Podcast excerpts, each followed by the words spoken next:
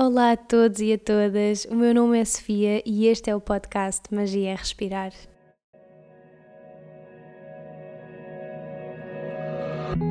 O Magia é Respirar é um podcast lunar, sai a cada lua nova, quarto crescente, lua cheia e quarto minguante. E a intenção, acima de tudo, é conectar e poder partilhar contigo histórias, truques, dicas, experiências e inspiração. Inspiração para que possas mergulhar e viajar nesse mundo que existe dentro de ti e reconheças a magia de que és feito. Não aceites nada do que eu digo, não rejeites nada do que eu digo. Contempla.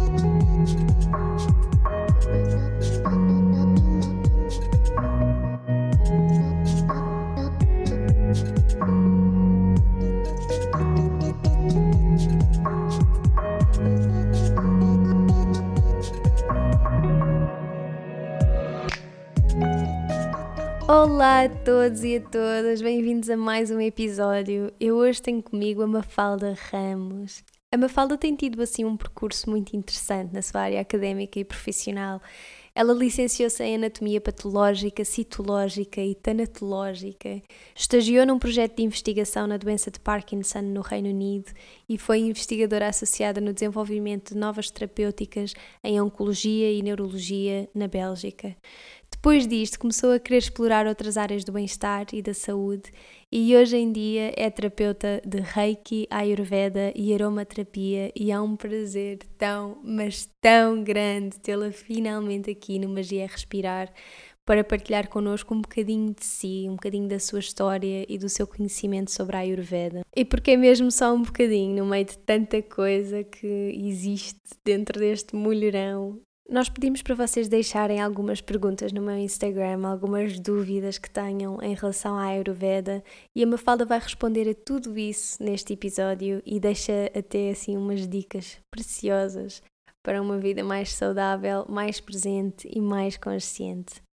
Eu intitulei este episódio de Ciência Irmã pelo grau de parentesco que nós gostamos muito de dar ao yoga e à Ayurveda o Yoga e a Ayurveda são assim dois ramos entrelaçados do conhecimento védico e eu estou mesmo muito feliz por finalmente poder ter alguém aqui comigo, sobretudo por ter aqui a Mafalda para poder esclarecer todas as dúvidas sobre a Ayurveda.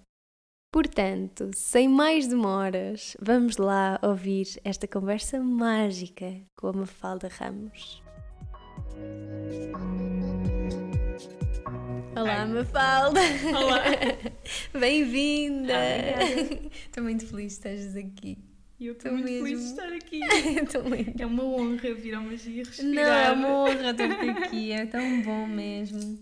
Nós, entretanto, decidimos gravar um episódio juntas, porque a Mafalda costuma fazer aulas comigo. E no final da última aula começámos a falar sobre a Ayurveda, porque o Yoga e a Ayurveda andam assim mãos dadas, não é? E então, Mafalda, antes de nós começarmos, gostava que, que te apresentasses um bocadinho e explicasses assim o teu percurso até chegares ao que estás a fazer hoje em dia, não é? As consultas da Ayurveda e essas coisas todas bonitas. Ok. Conta-nos. Então, eu nem sempre tive contacto com terapias alternativas.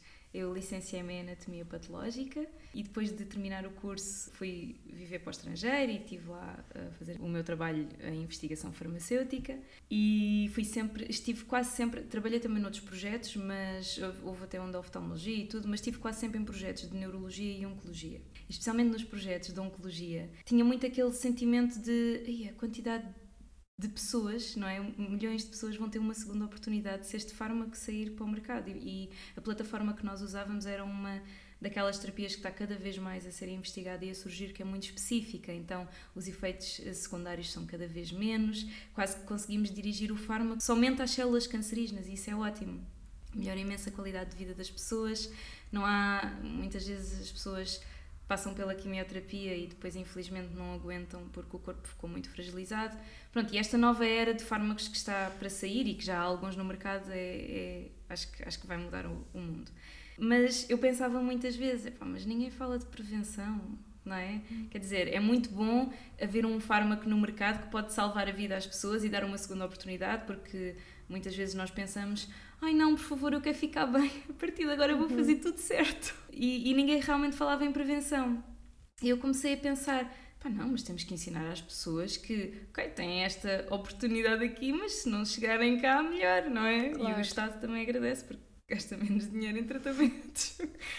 Eu já, há um tempo atrás, fazia assim umas receitas diferentes e mais saudáveis. Quando comecei a trabalhar, já era vegetariana para aí há 3 anos. Uh, e depois os meus colegas cobiçavam sempre os meus almoços, estás a ver? Ainda por cima, na Bélgica, eles comem maioritariamente sandes ao almoço. Eles só comem quente uma vez por dia. Então é sandes ao almoço e pratos quentes ao jantar. Pá, então quando eu aparecia com as minhas cenas vegetarianas, eles ficavam, ai, mas o que é que tu metes? Mas o que é que tu fazes? Não sei o quê. E eu, além de lhes dizer as receitas, dizia também, ah, sim, porque isto é muito bom para isto. Ah, e porque isto é muito bom para isto. E eles ficavam super curiosos. Depois começavam a reproduzir em casa e vinham-me dizer, é uma fala, experimentei fazer aquilo e realmente, pá, senti-me super bem. Olha, se souberes mais alguma coisa, diz. E a coisa começou um bocadinho assim. E eu já usava para mim a medicina ayurvédica, não que eu tivesse tido alguma formação, mas procurava na net, lia livros e coisas assim, e aquilo sempre fez todo o sentido para mim. Pronto, depois cheguei a uma fase da minha carreira que pensei, gosto muito daquilo que faço, mas isto já não me preenche completamente. Para mim, o ideal seria continuar a fazer as duas coisas, porque eu adoro hum. laboratório. É sério? Sim.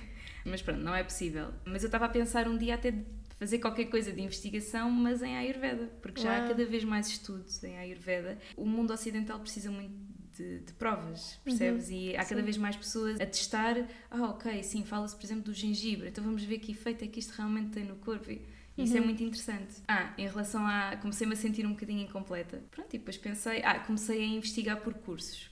Primeiro pensei, porque eu estava assim um, um bocado perdida, não sabia bem o que é que eu queria. Ponderei fazer o curso de instrutora de yoga, uhum. mas depois pensei, ai não, então, mas eu faço yoga tipo 3 em 3 meses, alguma vez, eu não tenho aquela coisa típica, eu não tenho flexibilidade nenhuma, eu não posso ser professora. Pronto, então pensei, não, não, esse está esse tá fora de hipótese, tipo, quem sabe um dia, mas para já de todo, isso não vai acontecer.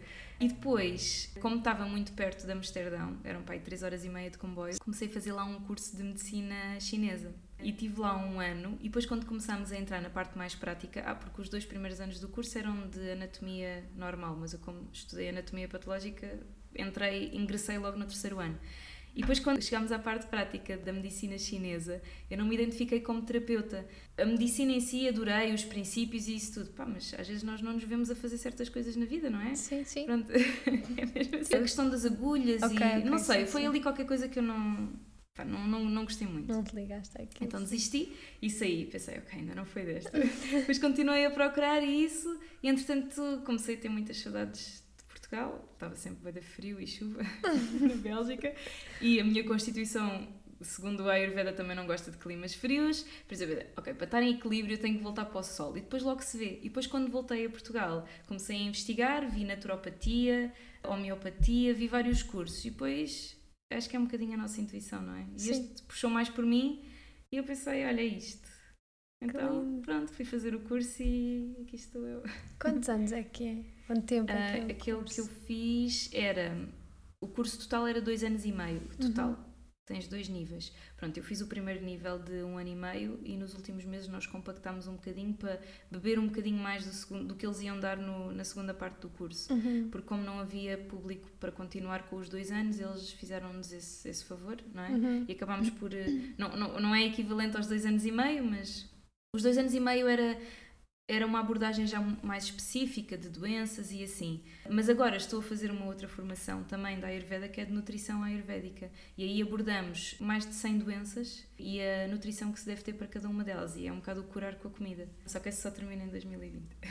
E estás a fazer cá em Portugal? Sim, sim, também estou a fazer cá em Lisboa. E muitas pessoas perguntam-me: ah, ah, mas fazes esse curso em Portugal? Tipo, não, não foste à Índia?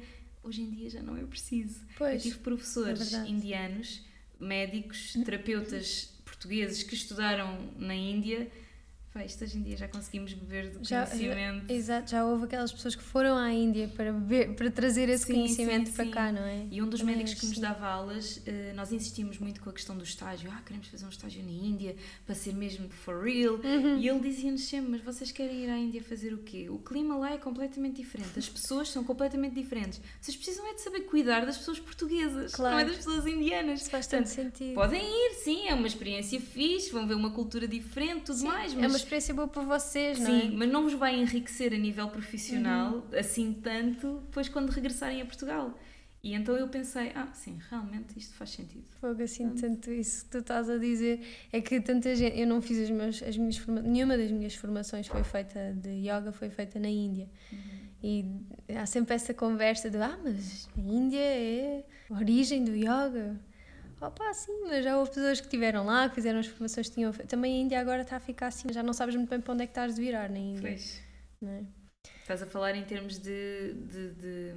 Das aulas de yoga, de, pois é, das é formações de tanto, professores de yoga. É. Existem escolas a cada, a cada corner, literalmente, não é? Tipo, em cada ruinha tu tens uma escola de yoga que está preparada para te fazer um curso de 200 horas. Yeah, yeah. Não é? Fazeres professor de yoga e a Ayurveda, com a Ayurveda, deve ser a é mesma assim. coisa. Antigamente não era, mas no outro dia uma amiga minha perguntou-me onde é que ela poderia fazer um curso, porque ela está a viver na Índia agora. E eu perguntei a um professor meu que fez o curso de médico ayurvédico lá, foram 5 anos, estive lá durante não sei quanto tempo, e perguntei-lhe ah, onde é que achas que ela podia fazer assim umas formações, porque ela é instrutora de yoga e queria complementar. Uhum. E ele disse: Uh, pois, isto há 10 anos atrás era um bocadinho diferente, agora já pois. há cursos de Ayurveda em todo o lado, mas olha, ela que se, pelo, pelo menos ela que se, que se foque nas universidades. Uhum, pois. Pronto, porque aí eu sei que eles fazem montes de cursos, têm o curso de medicina, não é? Mas depois uhum. têm montes de formações e as, as universidades acabam por ser ainda aquilo que. Não é que a gente tenha certeza que é bom, mas. Sim, sim. Estão lá há muitos anos também, pois, claro. Isso também exatamente. conta. Sabemos que ali aqueles professores já ensinam há não sei quantos anos e as escolas que vão surgindo também podem ser muito boas, mas sim, claro. não têm tanta história para contar. Claro, sim. E mesmo assim, mesmo que às vezes mesmo escolas antigas que começam a ficar tão mergulhadas nesta onda de comercialização, não é? Que depois uhum. também perdem um bocadinho a essência. Olha, qual é que é assim a diferença entre isto de, de um praticante ayurvédico, um terapeuta ayurvédico e o um médico ayurvédico? Então, o médico, à partida tirou o curso na Índia, já uhum. há outros países que eu acho que na Suíça já é possível fazer também, mas há muito poucos países no mundo que têm o curso mesmo de médico, que é um curso super extenso. São 5 anos, todos os dias, de segunda a sábado. Uhum. Pronto, é um curso é um de medicina. Curso de medicina, pois Exatamente. E esse não existe em Portugal. Uhum. E depois há formações que não são cursos de medicina, há formações onde tu aprendes os princípios básicos do Ayurveda, como por exemplo este que eu estou a fazer agora de nutrição, que aprende a gerir a alimentação e o estilo de vida para cada tipo de doença, deve ser um bocadinho como tu estás a fazer no yoga terapia, sim, não é? Sim. Tu também explicaste uma vez que fazes por módulos, sim, abordas este tipo de patologias, depois este, pronto, aqui está a ser mais ou menos a mesma coisa, ou seja, okay. o curso termina em 2020, mas nós vamos sendo capazes de ajudar noutras, em algumas situações. São formações onde tu aprendes os princípios básicos do Ayurveda e terapias, ou seja, na Índia o que acontece muitas vezes é os médicos dão as consultas e depois reencaminham para terapeutas. Por exemplo, prescrevem-te uma série de massagem, não é? Tens que fazer três massagens ayurvédicas ou a bianga por semana. Okay. Pronto, o médico prescreve isso e depois tu vais a um terapeuta fazer. À partida, os terapeutas são aqueles que aplicam as terapias, não é? Mas nós também trouxemos para o Ocidente um bocadinho mais o conhecimento. E é assim, tu para fazeres uma massagem tens que, tens que saber um bocadinho sobre a Ayurveda, não é? Não é só fazer claro, a massagem. Claro. Tens que saber como é que está o corpo daquela pessoa, o que é que ela precisa mais naquele dia, que óleo é que deves usar, que sítios do corpo é que deves ter mais atenção. E além de aplicar as terapias, os terapeutas também podem dar algum aconselhamento, que é aquilo que eu faço. Uhum. Ou seja, se forem doenças graves, entre aspas, não é? Eu reencaminho logo para um médico. Uhum. E eu costumo fazer sempre isto quando eu recebo um pedido de marcação pelo site ou por telefone. Eu noto que às vezes as pessoas não se sentem muito confortáveis. Ah, mas eu não conheço esta pessoa de lado nenhum e agora vou-lhe dizer ao telefone qual é o meu problema. Uhum. Mas eu peço só para dizer de uma forma sucinta ou geral, tipo, qual é o problema. Imagina sei lá, já aconteceu eh, uma, uma senhora ligar-me, eu perguntar qual é que era o problema dela e ela listou-me tipo umas três ou quatro doenças crónicas e eu percebi logo que aquilo não era para mim, que uhum. aquilo ia muito além das minhas capacidades. E então eu reencaminhei para um médico, ayurvédico, uhum. que atende cá em Lisboa. Agora, e acho que isto vai de encontro a uma das perguntas que fizeram no Instagram, que é que tipo de problemas é que aparecem mais? Uhum. Essencialmente, problemas ao nível digestivo. E realmente, segundo a Ayurveda, nós somos aquilo que digerimos que é isto que se costuma dizer. E o foco principal do Ayurveda é sempre a digestão. Porquê? Porque se nós não digerirmos bem os nossos alimentos, então vamos acumular toxicidade no organismo e isso, em última análise, vai se propagar para todos os tecidos do corpo. Agora, se nós tivermos uma boa digestão, estamos bem. Isto até se vê imenso em problemas, por exemplo, como problemas mais mentais, não é? Tipo depressão e assim, quando uma pessoa começa a ter uma alimentação mais sátvica, não é? Com uhum. alimentos mais puros, mais frescos, não consumir eh, carne ou peixe, que acabam por ser alimentos mais tamásicos, mas eu já vou falar sobre isto, porque a Ayurveda não é contra comer carne, cá há muitas pessoas que perguntam isso. Quando tu começas a ter uma alimentação deste género, começas a desbloquear a energia no teu corpo e naturalmente a tua mente começa a querer mais do bom, uhum, não é? Sim. E nós começamos a afastar daquele registro de ai, está tudo errado, eu não, eu não sirvo para nada, eu não sou ninguém. Uhum. Portanto, a nossa alimentação tem muita importância mesmo ao nível mental. E esses são os problemas que aparecem mais, é mesmo ao nível digestivo. E ainda bem, porque as pessoas estão a atacar no momento certo, antes da coisa. Mas acima de tudo é isso: é regularizar o trânsito intestinal ou por exemplo pessoas que sofrem de gastrite ou úlcera ou têm muito desconforto a seguir à refeição, tipo azia ou assim. E depois também vão aparecendo muitas pessoas com problemas ao nível, uh, mulheres, claro, ao nível do sistema reprodutor, são irregulares ou que têm muitas dores durante a menstruação. Mas aparecem outros casos, por exemplo, já tenho tido pessoas com problemas urinários Obviamente que se for uma patologia renal, eu reencaminho logo, mas por uhum. exemplo, ah, eu estou sempre a ter infecções urinárias e estou sempre a tomar antibiótico e às tantas as minhas imunidades já estão, pronto, já estão completamente em baixo. Há imensas coisas ayurvédicas que se podem fazer, por exemplo, sumos e, sim, essencialmente, mais, eu ia dizer cuidados localizados, mas isso é mais para a parte ginecológica. uh, mas sim, há muitas coisas que se podem fazer uh, na parte da infecção urinária ao nível alimentar para aliviar. Uhum. Pai, e há coisas que tipo aliviam na hora. É impressionante. Pois. Os coentros frescos são super bons e as sementes de coentros também.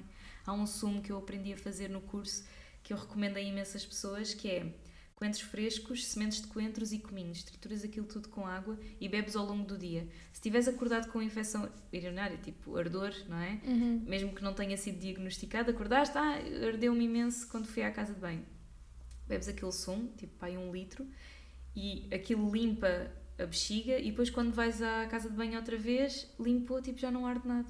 Pá, claro que se o problema persistir, tens que ir ao médico, não é? Mas claro. isto muitas vezes alivia e nem tens que recorrer aos antibióticos, nem que ir ao médico. Nem... Hum. E foi um bocadinho, isto agora, lá está, volta outra vez ao meu objetivo inicial, que é ok, eu estou a trabalhar eh, com farmacêutica, mas eu quero que as pessoas não tenham isto como primeira linha de ação. Uhum. Há montes de coisas que nós podemos fazer em casa que podem. Pronto, isto ajuda o Sistema Nacional de Saúde. Uhum. As urgências ficam muito mais livres. E olha, nós por acaso nós, nós começámos, começámos não, mas nós estamos, agora já, já estamos a avançar, mas ainda não queria que tu nos dissesse assim uma definição, ou uma definição, ou explicasses minimamente o que é que é a Ayurveda, o que é que é a Ayurveda. ok, então, eu vou começar pelo clichê que toda a gente diz, não é? O que é que significa a palavra em sânscrito? Então, há uma palavra em sânscrito que é Ayush e significa saúde, e há uma hum. palavra em sânscrito que é Veda e significa conhecimento. Portanto, o Ayurveda é o conhecimento de, da vida ou da saúde. Uhum. E há uma coisa muito engraçada em Ayurveda. Eu, por acaso, partilhei isso uma vez no meu Instagram que eu aprendi no curso e que faz todo o sentido para mim. Muitas vezes em Ayurveda nós perguntamos o que é que é a vida, não é? E foi muito engraçado que eu uma vez assisti, fui a uma palestra que um médico ayurvédico deu na Faculdade de Medicina de Lisboa. E ele fez esta pergunta no início da palestra, que é o que é que é a vida? E os estudantes de medicina não souberam responder. E era uma coisa tão simples como, então, é o período desde a concepção até a morte. Ok. Mas agora há aqui uma coisa curiosa, que é, segundo o Ayurveda, esse período só se pode chamar vida se for vivido com felicidade. Uau. Pronto. E qual é que é o objetivo do Ayurveda? O objetivo do Ayurveda é é viver feliz, não é? Hum. Durante o nosso período de existência. E essa felicidade só se consegue se tivermos saúde. Então vamos ganhar saúde e vamos ser felizes para sempre. é um bocadinho uma história de amor. E é isso que o Ayurveda faz. É baseia-se no princípio dos elementos, não é? O éter, o ar, o fogo, a água e a terra nos doxas, que há muita gente também que pede para falar sobre Sim. isto, um, e tendo em conta que tudo o que existe no universo é feito da mesma matéria. Portanto, hum. todos estes elementos existem em tudo, até numa chávena, até Sim. num carro, Sim. até não é só nas coisas que respiram, não é? uhum. é? Então, como é que nós podemos viver em equilíbrio com isso? Porque esses elementos estão no nosso corpo e também estão no exterior. Então, e, e é muito interessante ver que, por exemplo, em cada estação do ano nós temos elementos ou doxas, energias mais predominantes do que outras, não é? Uhum. Por exemplo, no verão é o fogo, não é? Porque está calor, quer dizer, não é bem o que se está a passar este ano ainda. Sim. Mas, mas à partida, no verão temos a predominância do elemento fogo. No outono, a predominância do, do. É melhor falar em doxas. No verão temos o doxa pita, predominante. Uh, no outono temos o doxa vata, porque começam aqueles primeiros ventos frios e o vata, como é só ar e éter, é muito seco, então. Depois no inverno, especialmente na segunda metade do inverno, temos maioritariamente o doxa kafa, porque é úmido e é frio. E depois na, na primavera o tempo começa a aquecer e no verão voltamos a ter. Então, como é que nós nos vamos manter equilibrados ao longo ou seja, nós não podemos esperar que o nosso corpo reaja da mesma forma no inverno e no verão e na primavera. E o Ayurveda também estuda muito isto, que é, é outra vez o mesmo princípio. Como é que nós nos podemos, podemos manter em equilíbrio com os elementos da natureza e de tudo aquilo que nos rodeia e também com os elementos das outras pessoas, porque uma pessoa muito vata pode ter que lidar com uma muito pita todos os dias. então, temos que saber gerir essas coisas, não é? Sim, sim. E agora pegaste aí nos doxas, se calhar podíamos começar a falar dos doxas. Sim. Quem não sabe o que é que é. Estou farta de fungar, espero que não se ouça muito. Não estás? Um bocado constipada. Só fizeste isso agora, hoje. Hum, Pelo menos que eu tenha percepção. Yeah. Então, os doxas. O Vata, o Pita e o Kapha. Vata tem os elementos éter e ar, Pita, fogo e água, e Kapha, terra e água. Então, só por aqui nós já podemos perceber que Vata é muito mais leve do que Kapha, não é? Por um lado temos Vata com ar e éter, onde não há nada que pese, e por outro lado temos no Kapha terra e água, onde tudo é peso e não temos leveza nenhuma. E depois temos o Pita com água e fogo, que acaba, que acaba por estar ali um bocadinho no meio, mas, mas não é melhor do que os outros. Uh, mas é, é aquele que se destaca pelo elemento fogo, não é? Porque tem a força da transformação. Normalmente as pessoas Pita são aquelas que nós às vezes dizemos ah, eu não sei quantas, come, come, come e não engorda. Tem uma ótima digestão, portanto, estas pessoas têm uma digestão mais, mais Pita. E é interessante em perceber esses perceber que, que, existem estas constituições em tudo, não é? Mais relacionado com os elementos, não é? Mas depois, por exemplo, há muito esta tendência que as pessoas têm de, quando se começa a ouvir falar em Ayurveda, ir à internet fazer aqueles quizzes de doshas para podermos dizer toda a gente, ah, eu sou Vata, eu sou Vata, pronto. Mas de uma forma prática, de que é que isto nos serve? Que é que nós, porque é que nós deveríamos sim ir à internet, perceber qual é que é o nosso dosha? Então é assim, os quizzes da internet não são infalíveis, não é? Porque, uhum. Primeiro porque nós temos inconscientemente uma dificuldade muito grande em sermos subjetivos, uh, objetivos em relação a nós mesmos. Sim. Eu conheço uma pessoa que diz ele quer tanto ser calmo, ele diz que é super calmo e super. Ai não, eu sou super calmo e eu medito e eu sou super cafa na mente. Ai Uhum. não, espetáculo. Ele é a pessoa mais estressada que eu conheço. Pois. Portanto, nós às vezes podemos não, não. Às vezes respondemos um bocadinho de acordo com aquilo Sim. que queremos Que ver. Exato, exato. Ah, portanto, primeira coisa, muito importante, esses, aliás, nada do que é online é infalível, não é? Claro, Porque claro que é, sim. é a mesma coisa com o yoga online Exatamente. e assim. Mas esses questionários, se forem respondidos de uma forma objetiva, permitem-nos perceber qual é que é a nossa tendência digestiva ou de comportamento ou de mente, e isso é, é bom saber. Eu acho que acima de tudo é para nós ganharmos consciência do nosso corpo. Acontece muitas vezes nas consultas. As consultas que eu dou são muito longas, pá, uma hora e meia, duas horas. E a primeira parte, uma hora da consulta só, é fazer o questionário. E porquê é que eu gosto de fazer questionários tão longos? Eu não precisava de saber aquela informação toda para. Às vezes é preciso, pronto, mas Uhum. a maioria das vezes basta perguntar como é que estão as fezes, a urina, saber como é que é a digestão e quais é que são os desequilíbrios que a pessoa traz e a coisa. Mas eu gosto de fazer o questionário do princípio ao fim porque a maioria das pessoas diz-me assim no fim: Ah, que engraçado, eu nunca tinha pensado nisto em relação a mim. Por exemplo, ah, hum, quantas vezes vai à casa de banho por dia? Ah, sei lá, nunca contei. Não tenho noção nenhuma, não é? E, e as pessoas no fim dizem muito: Ai que bom, já fiquei a saber, já fiquei a pensar pelo menos em muita coisa sobre mim que eu não sabia. Então, acima de tudo, eu acho que o Ayurveda e conhecermos o, o nosso dosha predominante é bom para ganharmos consciência do nosso corpo e percebermos, por exemplo, isto pode ser muito útil no dia a dia, quando uma pessoa, imagina, é muito frequente as pessoas dizerem ah, eu como muito bem, eu só como saladinhas e coisas super leves e ok, tudo bem. Então, se for uma pessoa vata na digestão, as saladinhas vão ser tipo a pior coisa do mundo. Pois. Porque essa pessoa vai andar sempre inchada, vai se sentir muito leve, é certo. Uhum. Porque, porquê? Porque vata é ar, isso aumenta a vata, mas depois vai começar a sentir, sente-se leve no geral, mas começa a sentir um peso abdominal, a flatulência. Porquê? Porque não consegue digerir aquilo, porque Uhum. não tem força, não tem o fogo, não é? Que tem, por exemplo, o espita. E Provavelmente, se a pessoa não conhecer o seu dosha predominante ou não souber nada da Ayurveda, vai continuar a comer a mesma coisa e vai comprar suplementos de carvão ativo, qualquer coisa do género, para reduzir a flatulência. E se tu conheceres o teu dosha predominante, vais pensar: ah, ok, eu já percebi que este alimento não é bom para mim. Porquê? Porque ele aumenta a vata e porque eu sou maioritariamente vata. Ok. Então, o que é que eu preciso? Pá, se calhar comer coisas cozinhadas. Pronto, mesmo que sejam cozidas a vapor, comer coisas cozinhadas. Se calhar investir na- nas plantas aromáticas que são carminativas, por exemplo, o alecrim, ah, os orégãos, o manjericão, se calhar regar bem a comida com azeite, coisas deste género, não é? E escusamos de recorrer aos suplementos. E acho que esta é a grande utilidade, é nós ganharmos consciência do nosso corpo e, e sabermos como agir. Às vezes precisamos de ajuda de uma pessoa que perceba mais do assunto, não é? Sim. Outras sim, vezes aquilo que a gente lê nos livros chega. Ajuda, sim. Ahm. Pode ajudar sempre, não é? Eu acho também eh, que a questão, às vezes, de ir a uma consulta com, com um terapeuta ayurvédico é, é tu estares a conversar com uma pessoa que sabe, não é? Que tá, sabe o que é que está a dizer, pode estar a, a ler nos livros, claro que sim, mas esta questão de tu estares com uma pessoa frente a frente, a relação, às vezes, só isso. Já te, já te ajuda em muita coisa. Só a relação. Tu chegas ali e estás em relação com uma pessoa que te vai ajudar. Isto já é um ato gigante de amor próprio. Essa é a primeira coisa, não é?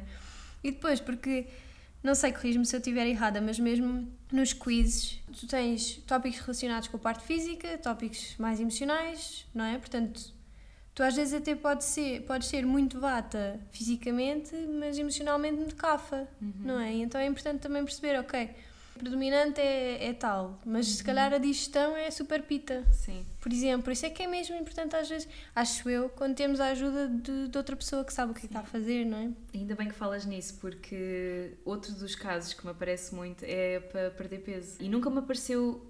Acho que só tive duas. Acho que só tive duas pessoas que já estavam mesmo tipo, muito, muito, muito gordinhas. Pronto, Uhum. estavam mesmo com excesso de peso, já a um nível que é perigoso para a saúde, não é? Um dos maiores desafios é precisamente a obesidade.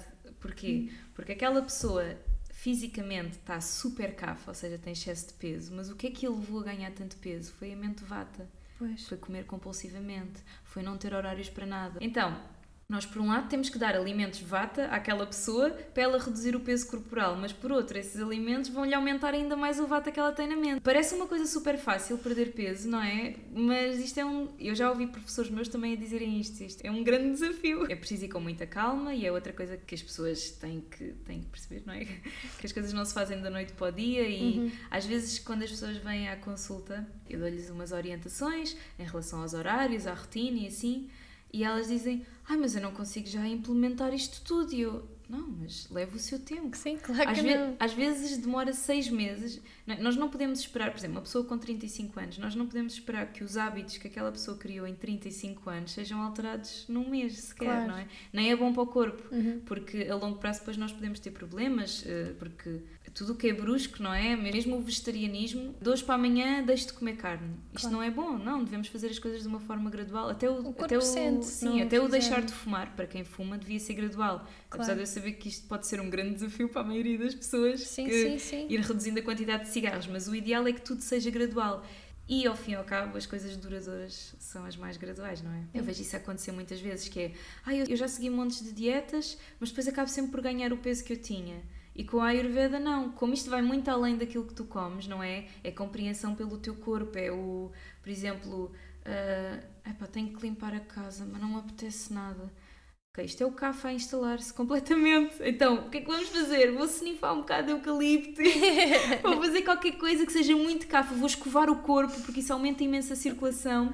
Às vezes acontece-me, eu quando vou passear o cão de manhã, é quando eu faço o meu exercício matinal. E há dias que, não sei se é do tempo estar assim. Olha, outro exemplo super engraçado que está-me a ocorrer agora, que é dias úmidos e nublados. Tipo, isto é cafa, completamente frios, frio, úmido e nublado. Estás a ver? Tens ali o cafa.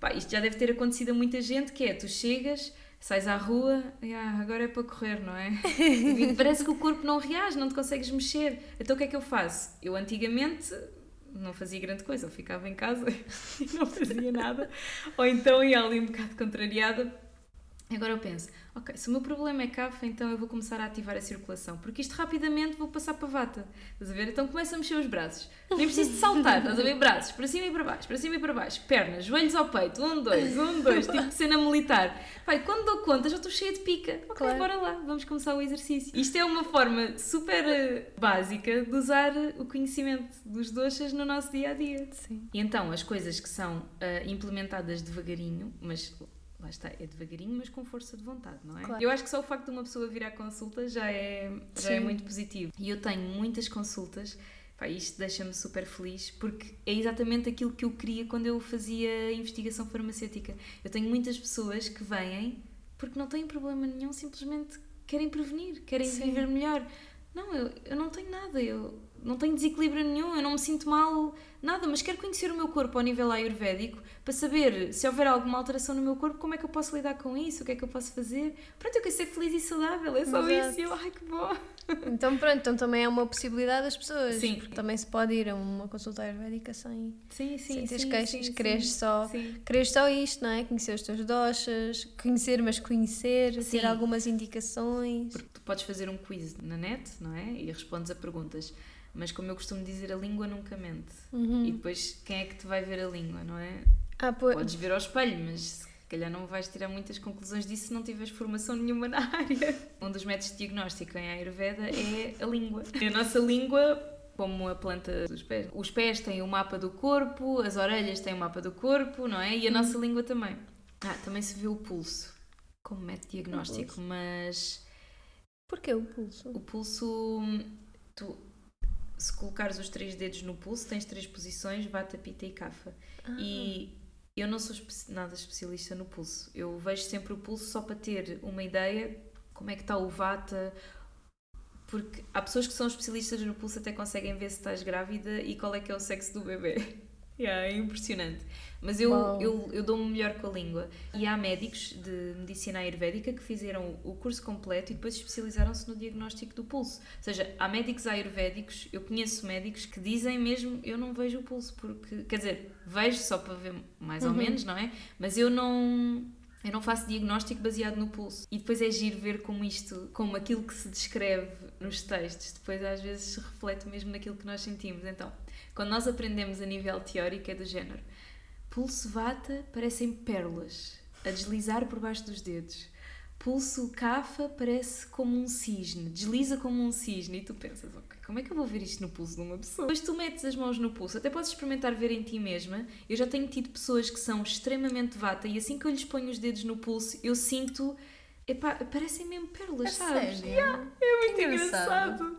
Parece tipo uma, umas bolhinhas, assim, umas pérolas mesmo a deslizar. Ou seja, não é um pulso tipo pum, pum, pum, pum. É assim. Prrr, prrr, aquilo, e sentes mesmo nos teus dedos a deslizar lá de baixo. Pá, é super engraçado. Aposto que neste momento está toda a gente com a mão no pulso a tentar perceber o que é que. Yeah. Depois o pulso muda com a gravidez também. Pronto. Mas pronto, eu acima de tudo uso a língua. Engraçado. Como, como diagnóstico. Mais perguntinhas que Mais tenham perguntinhas. feito. Então. Acho que houveram perguntas sobre a formação, não foi? Sim, e por acaso agora estava a olhar aqui para uma. Quem é que está habilitado a dar consultas ah, okay. da Ayurveda? Sim, estávamos a falar tipo, sobre isso. ayurvédicos. Sim. Estávamos a falar sobre isso e, e depois eu Sim, eu concluí, mas não entrei muito por aí. Portanto, temos os médicos que tiraram mesmo o curso de medicina e temos os terapeutas. Os terapeutas estão habilitados para aplicar terapias ayurvédicas, não é? E como eu estava a explicar uh, no início, como têm conhecimentos ao nível nutricional e dos princípios básicos do Ayurveda, podem sim dar aconselhamento em relação ao estilo de vida e à nutrição, que é aquilo que eu faço. Portanto, quem é que está habilitado? Toda a gente está habilitada a dar consultas desde que conheça os seus limites. Acho que esse. Acho, acho que Basicamente é uma isto. formação, portanto, não é? Sim, portanto, um médico, um médico vai dar consultas de tudo aquilo que lhe aparecer, porque Uhum. tem um conhecimento muito mais alargado. Eu dou consultas de aconselhamento nutricional para ter um estilo de vida mais equilibrado e para saber viver em equilíbrio com o dosha predominante da pessoa. E como eu estava a dizer há pouco, depois há alguns desequilíbrios que obviamente também posso ajudar e agora cada vez mais com este curso de nutrição que eu estou a fazer também. Uhum. Portanto, aí espero poder responder muito mais pessoas. Então depois cada terapeuta também pode ter eh, mais uma vertente do que outra, Sim, não é? Tu sim. agora estás-te a especializar mais na parte da nutrição, depois... Sim. Por exemplo, há pessoas que se especializam mais na parte ginecológica da saúde da mulher.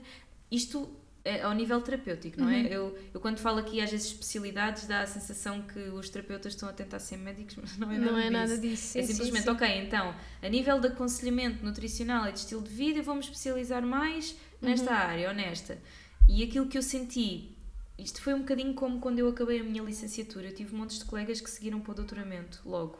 E eu pensei, não, eu tenho que trabalhar primeiro. Eu sei lá Uhum. o que é que eu gosto, não é? Aplicar E como o que já diz- e como- aprendeste, não é? E sim, como diz uma amiga minha, um doutoramento é uma gravidez de 4 anos, portanto tu tens Ai, mesmo que é gostar mesmo. daquilo que estás a fazer. E a malta, acho que enverdava pelos doutoramentos só porque, ou porque não, não arranjava trabalho, que também pode ser Uhum. uma coisa. Disse, epá, não, nem que eu vá para o estrangeiro, eu não vou já fazer um doutoramento. Então, vou fazer em quê, não é? Eu sei Pois. lá, o que é que eu gosto. Ah, eu já tinha uma ideia, mas... E a verdade foi, quando eu acabei, quando eu estava a trabalhar, eu pensei, ah, eu afinal não quero fazer doutoramento nenhum. Eu estou bem a fazer aquilo que faço. E aqui foi um bocadinho a mesma coisa. Eu fiz o curso de terapeuta Ayurveda e depois pensei, houve a oportunidade de fazer logo aquele curso de nutrição, mas eu pensei, não, eu não vou fazer já. Sei lá se é mesmo isto, não é? Uhum. Então, deixa ver. Então dei as primeiras consultas, as primeiras terapias e comecei a sentir que as pessoas sentem uma grande necessidade na parte nutricional e fazem muitas perguntas em relação a isso. E neste curso que eu estou a fazer, tu também aprendes receitas, coisas que podes aconselhar as pessoas a fazerem em casa. Ou seja, é fácil tu dizeres: olha, berinjela é muito boa se estiver a tentar perder peso. Mas, yeah, mas e agora, como é que eu incluo isso na minha vida? Uhum. Vou, vou o quê? Vou cozer berinjelas? Vou... Não, há, há formas de se fazer berinjelas. Por exemplo, a berinjela, isto é um bom exemplo para dar. A berinjela é super vata, por isso é que é boa para perder peso. Porque aumenta a vata, que é o oposto da cafa, não é? Então vai reduzir aquele, os elementos água e terra. Mas como aumenta muito vata, há muitas pessoas que se queixam que não conseguem comer berinjela porque ficam com muita flatulência. E então, pois obviamente a berinjela não se pode consumir só assim, sem mais nada, não é? Então podes, por exemplo, fazê-la com alecrim Hum. ou ervas de Provence, mas alecrim é super bom. Ah, porque o alecrim é super carminativo, ou seja, reduz a flatulência. Isto tem tudo a ver com os temperos e as coisas todas, não é? Ao utilizares o alecrim na berinjela, com azeite e isso, assas assim no forno. Tenho uma paciente que já foi diagnosticada com síndrome do cólon irritável há imensos anos e ela, hum, pronto, decidiu que eh, queria ter uma abordagem assim, um- uma opinião diferente, uma coisa mais natural e assim. E então, uma das coisas que eu introduzi na alimentação dela foi o ghee, porque o ghee, é, ela não é vegetariana nem vegana. O ghee é uma das coisas que pacifica mais o vata, portanto, para quem tenha problemas deste género é muito bom. E ensinei-a a comer os alimentos que ela, porque ela já tinha chegado àquele ponto de, ai, eu não posso comer nada, porque tudo me faz mal. E às vezes as pessoas chegam a este ponto que é, vão retirando, vão retirando, vão retirando, e depois, epá, e agora? Já não Já sabem o que é que comer mais comer. nada. Uhum. Então nós começamos a introduzir alimentos que ela tinha retirado gradualmente, mas com os temperos certos. Uhum. Ela depois ligou-me passado um bocado, passado de um, de um tempo, a dizer eh, ai eu que adorava berinjela e nunca mais tinha comido berinjela, agora como berinjela todas as semanas e estou a adorar. Bom. e nunca mais lhe irritou o intestino. E por acaso, eu agora falei nisto e acho que também era interessante dizer, que é a história do glúten e da lactose. E sim, há pessoas intolerantes ao glúten e intolerantes à lactose, mas eu aprendi isto com um médico e é muito importante dizer isto, que é, quando nós sentimos uma intolerância, em vez de retirarmos logo aquele alimento da nossa vida, porque é isso que acontece na maioria das vezes, vamos perceber porque é que isto está a acontecer. Porque uma intolerância alimentar pode ser simplesmente um sistema digestivo fraco. Se nós fortalecermos o sistema digestivo, voltamos a conseguir digerir aquele alimento. E quando as pessoas vão retirando e retirando, eu vejo isto muitas vezes que é, ah, eu comecei por retirar o glúten porque me fazia mal aos intestinos. Depois retirei também a lactose. Depois os ovos também me faziam mal. Agora já sou alérgica a sementes e frutos secos. E isto é um padrão. Que é, ok, eu comecei por retirar um alimento porque o meu corpo não estava bem, já era um sinal, não é? e depois vais retirando e chegas àquele ponto em que já não podes comer nada. Pronto, e acho que isto também é importante dizer que é efetivamente há pessoas que não se dão nada bem com o leite e, e tudo mais, mas vamos tentar perceber porquê. Uhum.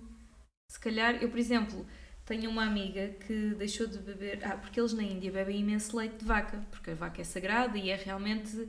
Um, foi durante muitos anos e ainda é uma fonte de nutrição para eles, não é? O leite.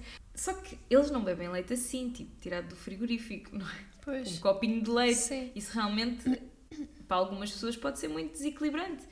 E daí é que vem a, o Golden Milk, ou o leite dourado. Eles sabiam como consumir o leite. E eu até escrevi um artigo sobre isto e faço referência a algumas passagens dos tratados clássicos do Ayurveda, o que é que eles falam do leite e qual é a importância destas especiarias e porque é que se juntam a estas especiarias. Por exemplo, o leite tem propriedades doces, o leite é doce e é pesado. Isto Ok. segundo as qualidades do Ayurveda. Há vai- Há 20 qualidades principais e os alimentos são sempre classificados com base nestas teorias.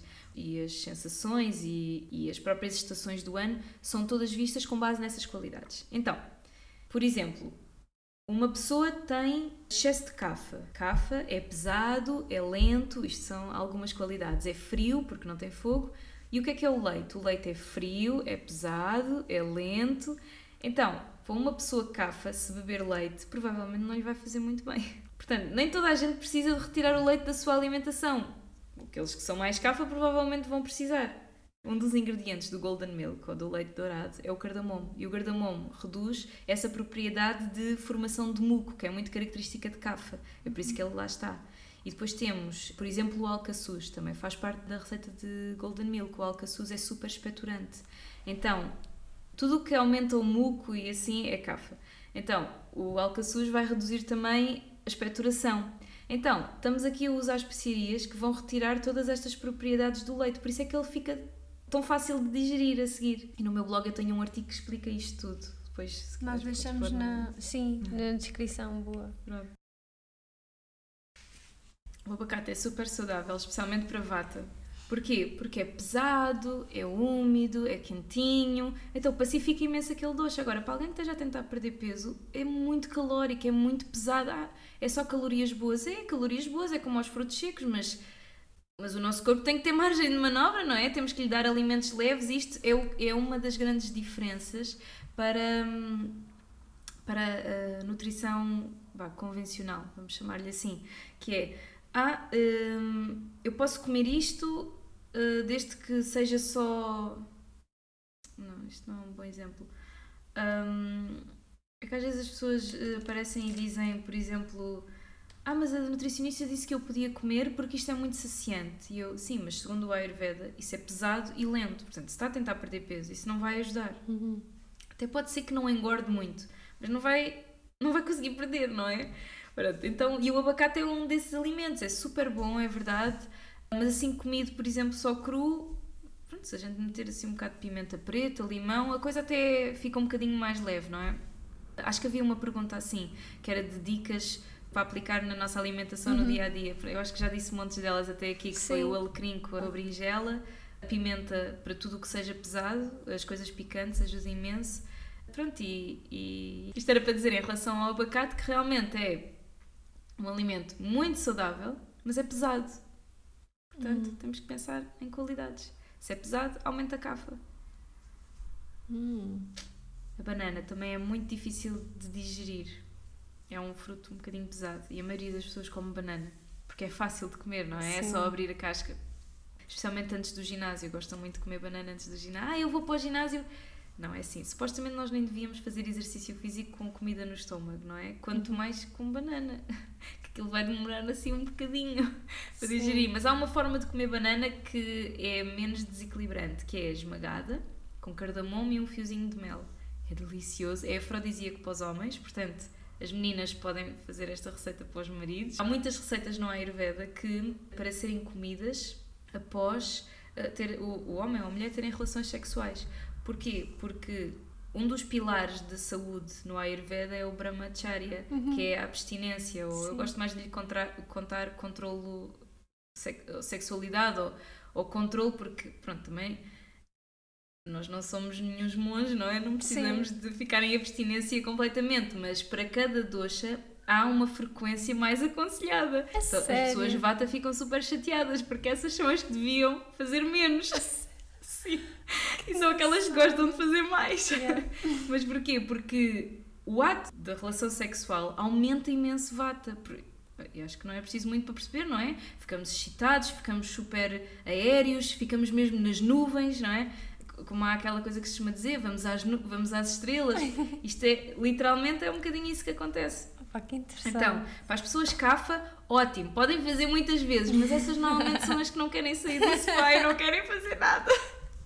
Então, eh, isto é uma coisa que pode afetar bastante a nossa saúde, que é termos relações em excesso, não é? Pode desequilibrar bastante, porque nós realmente, especialmente os homens, e eu estava a dizer isto por causa daquela receita da banana, os homens, mais do que as mulheres, perdem muita energia, porque, pronto, eles atingem o orgasmo de uma maneira diferente de, de nós.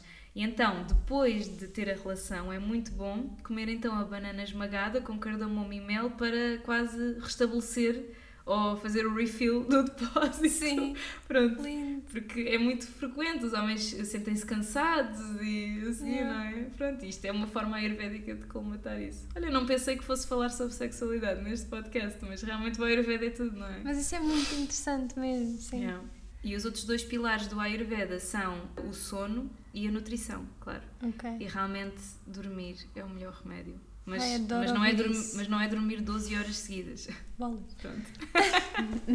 Pronto, nós temos que saber dormir. Há muitas pessoas que se deitam muito tarde, tipo, Hum. sei lá, meia-noite, uma da manhã, e depois dormem. Ah, mas eu durmo 8 horas e mesmo assim sinto-me cansada. Pois é.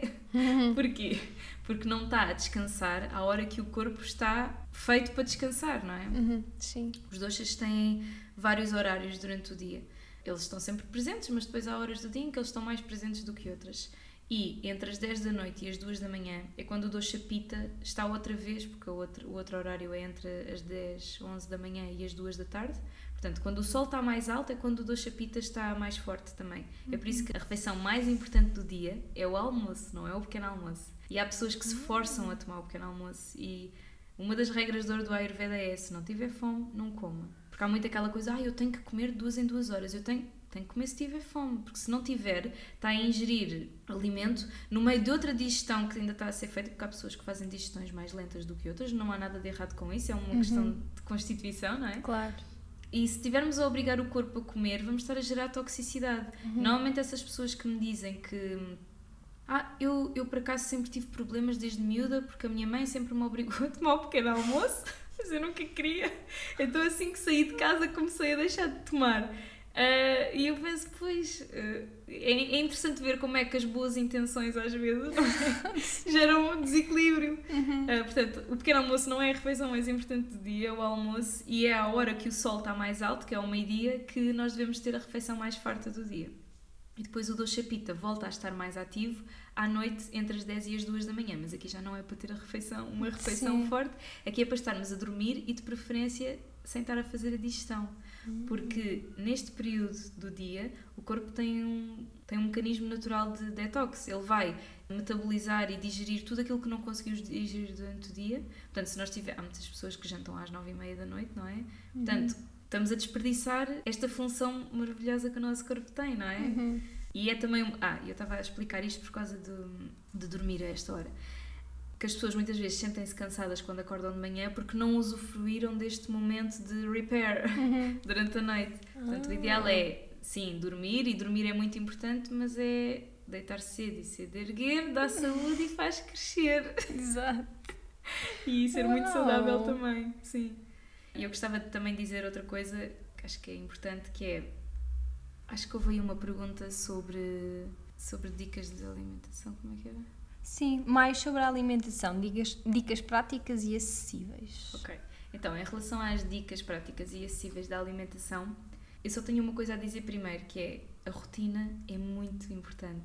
Aquilo que nós comemos é muito importante também, mas a hora que nós comemos, eu arrisco dizer, se calhar, se calhar há várias pessoas que não vão concordar comigo, do, do mundo do Ayurveda, se calhar há outras que sim, eu acho que há muitas que sim, a rotina é mais importante do que a alimentação. Hum. Eu tenho imensas eh, pacientes que me dizem: Ah, eu gasto imenso dinheiro, eu compro tudo biológico, eu compro tudo do bom e do melhor e mesmo assim estou desequilibrada, como é que é possível? E nós começamos a ver: Então, a que horas é que acorda? A que horas é que toma o pequeno almoço? A que horas é que almoça?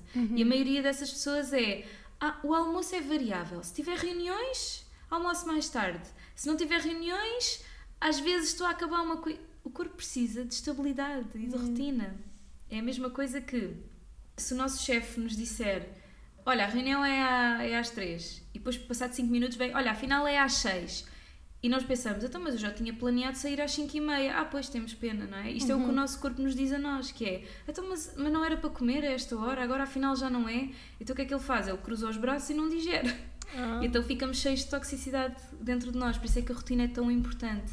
Claro que a alimentação também é muito importante, mas aquilo que nós comemos só, só vamos tirar o máximo partido disso se, se o corpo puder aproveitar, não é? Uhum. Se estiver Um, preparado para digerir. Sim, e isso, isso é capaz de ser o, é o conselho mais frequente que eu dou e, e já tenho tido pessoas que ficam um bocadinho perplexas quando vão à consulta. Isto aconteceu poucas vezes, mas já aconteceu. Que é, nós vemos o que é que ela come, ela ou ele, e em termos alimentares está tudo certo. Não há nada que tenha que ser alterado. Eu, não, mas olha, está a comer tudo bem. Ela, a sério, mas porquê que eu não consigo perder peso? Eu, ah, então vá, vamos lá falar da rotina agora. Pronto, está aqui a resposta. Uhum. Não consegue Uau. perder peso porque não tem horários para nada. Pronto, e, e a rotina é, é muito importante. Que interessante. É a última coisa que eu digo em relação a esta parte da alimentação. Em relação às dicas, eu tenho um artigo sobre isto no meu blog que é nós quando cozinhamos para nós temos mais facilidade em gerir aquilo que nos faz bem, que nos faz mal e mas e quando vamos jantar fora é que é o grande problema, não é? Ou quando vamos a um casamento, ou quando... Então é assim, não é impossível ficarmos em equilíbrio quando vamos comer fora ou quando não temos total controle naquilo que, que estamos a comer. Há várias estratégias. Uma delas é, por exemplo, num buffet, tentar escolher aquilo que é mais indicado para a tua constituição. E por isso é que isto é outra das razões, porque é tão importante nós sabermos o que é que é o Ayurveda e o nosso doce predominante, não é? Vou a um casamento, vou comer de tudo. Não, não vou comer de tudo, vou comer, mesmo dentro das sobremesas, onde haver coisas mais indicadas para mim ou menos, não é? Pronto, isto aqui pode ser muito útil. E depois podemos tirar partido das especiarias, por exemplo, das plantas aromáticas. Uma coisa com que eu ando sempre na minha mala é cardamomo. Ando sempre com uma caixinha com as sementinhas. O cardamomo, como eu disse há bocado, dissolve tudo o que é pesado e ajuda na questão do leite a reduzir aquela formação de muquise. Então, se nós tivermos uma refeição muito pesada e a seguir comermos um ou dois grãozinhos de cardamomo, abrimos, aquilo é uma semente verde, não é? Abrimos e comemos o que está lá dentro. Ajuda imenso a digestão e evitamos os compensans e essas coisas todas. A sério? Sim, é Uau. super bom. Para quem bebe muito café também é bom, porque ele ajuda a neutralizar a acidez do café e isso permite não aumentar tanto o pita, porque o café aumenta bastante pita. Pita e vata também, porque é estimulante, não é? Mas é muito ácido. Outra coisa boa, eu uso muitas vezes, por exemplo, eu gosto, eu gosto muito de tapas. Uhum. Pronto, só que aquilo tem imensa gordura e é muito difícil de digerir, não é? E então, é tirar partido do que é que. É como na natureza, nós tentamos comer aquilo que está à nossa volta e nos restaurantes é a mesma coisa. Então, se vamos a um restaurante de tapas, de certeza absoluta que vai haver orégãos. ok? E como nos restaurantes italianos, de certeza absoluta que há orégãos e manjericão, porque, Sim. porque faz parte da culinária deles, não é? Ok, boa. Os orégãos são carminativos, ajudam a digerir a gordura, bora lá. Então eu peço sempre um, uma tacinha com orégãos à parte. E o que quer que seja que eu peça, meto Pois imensos orégãos ali por cima. Pá, e a Ah. verdade é que eu às vezes saio do restaurante com a sensação de que parece que comi só duas maçãs. A Ah, sério? sai super bem, yeah. Faz toda a diferença. E quando vou, por exemplo, ao restaurante italiano, peço sempre para me trazerem manjericão fresco antes da refeição e depois da refeição. Às vezes até eu não costumo pedir sobremesa, então eles às vezes até perguntam: Ah, querem a carta das sobremesas? Não, quero um raminho de manjericão fresco. E eles ficam a olhar tipo, "Ah, ok, mas, mas quer só o ramo? Eu, Sim, pode trazer dois, que se calhar o meu marido também come. Pega assim um com algumas folhinhas e depois as pessoas ficam curiosas e perguntam: Posso só perguntar para que é que é o manjericão? E eu, olha, o manjericão reduz a flatulência, ajuda a digerir as gorduras, é ótimo para a digestão. Portanto, isto depois desta massa ou desta pizza é tudo o que o corpo precisa. E isto são dicas super práticas que nós podemos usar no dia a dia para nos salvar naqueles momentos em que não tivemos. Quer dizer, quando decidimos ir a um restaurante italiano, obviamente que temos alternativa, mas Sim. quando sim, comemos claro. fora e não fomos nós a confeccionar a comida, Boa. Uau. Bem, já temos aqui montes de dicas, de verdade. Eu nem sabia da, dessa qualidade do cardamomo, agora vou comprar montes de cardamomo. Olha, eu ando sempre aqui na mala e eu ando também. Houve uma altura que eu que eu estava a fazer um, um tratamento que, que era químico, infelizmente, e criava, fazia muitas náuseas. Hum. E uma coisa boa para as náuseas é o cravinho da Índia. Ah, Então, chupares um cravinho da Índia, por exemplo, ficas com a língua dormente, porque aquilo é super anestesiante, a estás a ver? sério? Mas estás mesmo para as grávidas isto é bom e é compatível com a gravidez, naquelas náuseas que as grávidas Hum. sentem no início da gravidez, chupares um cravinho, Ah, pões na boca, pá, passa-te logo a náusea, é impressionante. Uau, que interessante. super bom. Que mais é que nós temos por aqui? Ah, tirar aquela dúvida do Reiki. Ah, sim, sim. Vamos tirar essa dúvida do rei. Então é assim, o Reiki e o Ayurveda são duas eh, filosofias completamente diferentes, ok? Não existem cursos de Reiki baseados em Ayurveda ou vice-versa. Uhum. São os dois muito antigos e tiveram as suas origens, mas pronto, complementam-se, mas não são. Porque houve alguém que perguntou Sim. cursos de Ayurveda, não, cursos de Reiki com base na Ayurveda. Base na Ayurveda, Pronto, sim. no meu trabalho eu combino o Ayurveda, o Reiki e a aromaterapia, mas não, Uhum. não fiz estas formações eh, Em em, conjunto. conjunto. Tu é que tens várias técnicas, não é? Várias ferramentas que podes E usar. por no- complementar, Uhum. sim. Claro. Ah, queres ir à tal pergunta do como trabalhar cada dosha quando não há nenhum Ah, sim, desequilíbrio? só para dar aquela Sim, mensagem sim. que tu tinhas Ok. falado. Então, como trabalhar cada dosha quando não há desequilíbrio? Foi Uhum. uma das perguntas, não é? Uhum. Então, se não há desequilíbrio, eu sugiro que continuem a fazer exatamente o que estão a fazer, porque estão a fazer bem, não Uhum. é? Mas se fizeram um questionário e viram qual é que é o vosso dosha predominante, e, hum, ou pelo menos ficaram com uma ideia, e querem saber como se manter em equilíbrio para cada dosha, então vou dizer assim umas, umas coisas básicas. Para o CAFA, mantenham-se ativos. Eu sei que o CAFA odeia fazer exercício, mas o CAFA é um dosha que tendencialmente são pessoas super amáveis e calmas e está sempre tudo bem. Até há uma descrição nos textos que é que as pessoas CAFA fisicamente têm olhos de alce. Que são aqueles olhos grandes e redondos e tipo qualquer pessoa fica apaixonada, uma coisa assim mesmo. Mas são tão calmos que se entrarem em desequilíbrio entram ali num sedentarismo e numa Uhum. letargia que depois, pronto, já não se levantam mais do sofá, não é? Então, estas pessoas têm que lutar um bocadinho, têm que usufruir desta calma toda que têm, que é muito boa, mas esforcem-se para se manter ativos, nem que seja uma caminhada. E para o CAFA, acho que esta é mesmo a dica mais importante.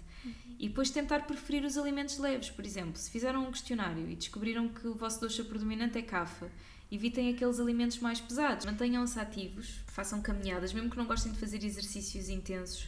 O CAFA é um doce com imensa resistência, portanto, ganhando o gosto, eles fazem maratonas com muita facilidade, porque Sério? lá está, aguentam-se muito bem. É assim, os Vata são bons para os sprints e os Kapha são bons para fazer ali. Há uma, há uma prova na Bélgica que é a prova dos 100 km. Então tu tens que fazer 100 km, aquilo é durante a noite toda. Fogo. São imensos quilómetros e podes fazer a andar ou a correr, mas pronto, acho que não há muita gente que aguente fazer 100 km a correr. E isto, por exemplo, é uma prova que os CAFA, treinados, obviamente, teriam muita facilidade em fazer, porque eles realmente têm muita resistência física. Ganham, têm assim boa constituição também, são fortes e, portanto, mantenham-se ativos. E comam alimentos leves, portanto, a evitar o arroz, o arroz é super pesado. Mas há uma forma dele ficar mais leve, que é, vamos fazer o arroz, imaginemos que queremos fazer arroz cozido, não é? Uhum. Ou arroz frito, tanto faz. Mas arroz cozido, antes de juntarmos a água, tostamos os bagos de arroz a seco na, no tacho, como, se Ok. fosse, como se fosse sementes. Ah, isto porquê? Porque os bagos de arroz tostados vão ficar mais leves e mais secos, Hum. então vamos estar a aumentar a qualidade de vata e a reduzir a qualidade de cafa. Ok. Ainda assim, os CAFA devem ter. devem consumir o arroz de forma moderada. E introduzir todas estas especiarias, especialmente as picantes, na alimentação. O picante é muito bom para CAFA. Aliás, até há um exemplo giro. Eu não sei se estou a dar exemplos muito dispersos, mas Não a tá. malta não se vai entender. Tá. E se fosse uma aula online, tinham que ter um caderno, já estavam doidos. É assim que as pessoas devem estar a ouvir este episódio. Um caderno online. Então, uma coisa muito curiosa que já toda a gente deve ter notado isto, que é quando come comida picante, o nariz começa logo a pingar. Porquê? Porque estamos a derreter, entre aspas, cafa. Ok? Quando, e por isso é que o picante é tão importante para quem tem esta constituição física. Quando nós acumulamos cafa durante o inverno, chega a primavera e temos as alergias e estamos sempre com o pingo ao nariz. E porquê? Porque o cafa que se acumulou durante o inverno tem que sair de alguma forma, é tipo de gelo. Uhum. Pronto, isso vai acontecer, pois em algumas pessoas acontece de uma forma mais exagerada e elas recorrem aos antihistamínicos Sim. e a outras pessoas ocorre de uma forma mais moderada.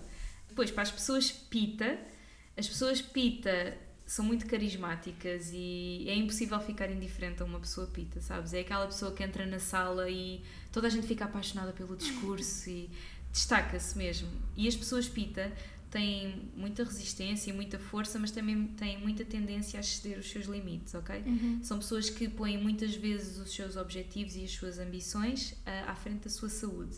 Portanto, o conselho que eu tenho para as pessoas que são pita e para continuarem em equilíbrio é não porem muitas coisas na sua lista de tarefas, fazer uma coisa de cada vez. Isto de fazer uma coisa de cada vez também é bom para vata, mas uh, fazerem uma lista de tarefas e, e tentarem perceber, ok, eu tenho mesmo tempo para fazer isto tudo ou não, e não se esquecerem uhum. delas, ok? A meditação também é muito boa porque ajuda a acalmar, porque normalmente são pessoas que são tão são tão ativas que estão sempre a pensar em coisas e ah, agora vou fazer assim, que não, que não são coisas más, não é? Mas sim, sim. pronto, convém dar algum espaçamento também para descansar um bocadinho. E estas pessoas, ao contrário da escafa, devem evitar ao máximo os alimentos picantes. Ok? Porquê? Porque já têm fogo que lhes chega. então, estas podem comer. Eu acho que o pita é daquelas, daquelas constituições que pode comer quase tudo. Acho que, tirando o picante, não há assim nada, e os alimentos fermentados que também podem criar algum refluxo e azia, por exemplo, os iogurtes. As pessoas que são pita normalmente se comem iogurte ficam assim com um bocadinho de azia ou assim. Uhum. Porque os produtos fermentados também são muito também são muito quentes, também têm muito fogo. Tirando isso, comem saladas e não ficam com gases, uh, comem tudo o que querem e não engordam, portanto, é muito bom. E depois para as pessoas vata, o conselho que eu posso dar é mesmo muita respiração, respirar fundo. Também não se excederem. Os, os Vata são muito criativos e têm muitas ideias. Normalmente os artistas são quase todos Vata. E, e são aqueles que se esquecem de comer. Quer dizer, ai não, veio agora a inspiração, então eu agora não posso parar. Eu vou ficar a pintar a noite toda. Tem... Pronto, e os Vata têm alguma dificuldade em manter a rotina, mas é exatamente aquilo que eles precisam. Uhum. Ok? Portanto, são esses os conselhos que eu dou para se manter em equilíbrio. Ah, e as pessoas que vata devem evitar ao máximo os alimentos crus e frios. Tentarem comer sempre coisas mornas. Okay. Mesmo às vezes as sopas frias no verão não é assim grande coisa. A sério? Os sumos Bom. verdes também podem ser muito complicados para o vata. A sério? Sim. Se quiserem muito um sumo verde, façam-no num dia muito quente. O que é que eu ando a fazer à minha vida? Não, mas nós não somos sempre só uma coisa, não é? Sim. Nós temos todos os elementos e há pessoas que dizem ah, mas eu sou vata e quando como salada fico bem. Pois, porque hum. não é só vata, não é? Pois. Provavelmente o seu sistema digestivo beneficia bastante do elemento fogo, está mais uhum. presente em si. Pronto, isto é daquelas coisas que depois vê-se... Lá está, não dá para ver num questionário. Claro. Pronto. Que interessante. O que temos aí mais para terminar? Ah, havia alguém que pedia cursos no Porto, não é? Hum. Podes dizer aquilo que começaste há bocadinho. Sim. Então, eu fiz o meu curso em Portugal, em Lisboa, na Associação de Práticas e Terapias Orientais. Eh, na altura que eu fiz o curso, tive formadores da Índia, médicos, terapeutas, formadores também daqui de Portugal. Eu não, não, não mantive contacto com a, com a associação, mas eu sei que o corpo docente modificou-se um bocadinho. Portanto. Uhum se quiserem fazer o curso em Lisboa, eu já não posso garantir a qualidade da formação, porque uhum. eu sei que a minha foi que eu gostei muito e, e, acho que foi muito completa, mas agora sinceramente não sei como é que está. Há outras escolas. Eu tive um professor que eu acho que ele fundou agora a escola dele. Depois podemos pôr na caixa dos comentários, Sim. podes pôr na caixa dos comentários o link para a escola dele. E eu gostava muito dele. Ele estudou na Índia, também passou um monte de tempo no Japão e assim, e ele tem mesmo bebeu de várias culturas e tem assim um conhecimento muito engraçado e a forma como ela adapta as coisas ao Ocidente. Depois havia uma pergunta em relação às formações no Porto. Aí eu só conheço em Gondomar, ou seja, não conheço a formação, mas tenho ouvido falar muito deste, desta escola, que eu, eu acho que é Instituto de Medicina Ayurvédica, mas eu depois também dou o link, dou-te o link para pôr na, na, na caixa da descrição. E uma das professoras que eu tive em Lisboa que é do Algarve, ela dá, dá aulas em vários sítios do país e ela também está a dar formação no Porto, acho eu. E ela não tem nenhum site nem nada, mas tem uma página no Facebook. Ela é mesmo médica, estudou na Índia, o pai dela é indiano também, uh, e posso partilhar também esse, esse link Sim. se essa pessoa estiver interessada. Boa. Deixamos, lá- deixamos tudinho na caixa de descrição. Acho que Acho que é isso. sim, isto é assim, isto Nós vai, as Ayurveda dava para, para estar aqui a Dava falar. para um podcast sobre isso, Mafalda. Sim. Sugestão dada.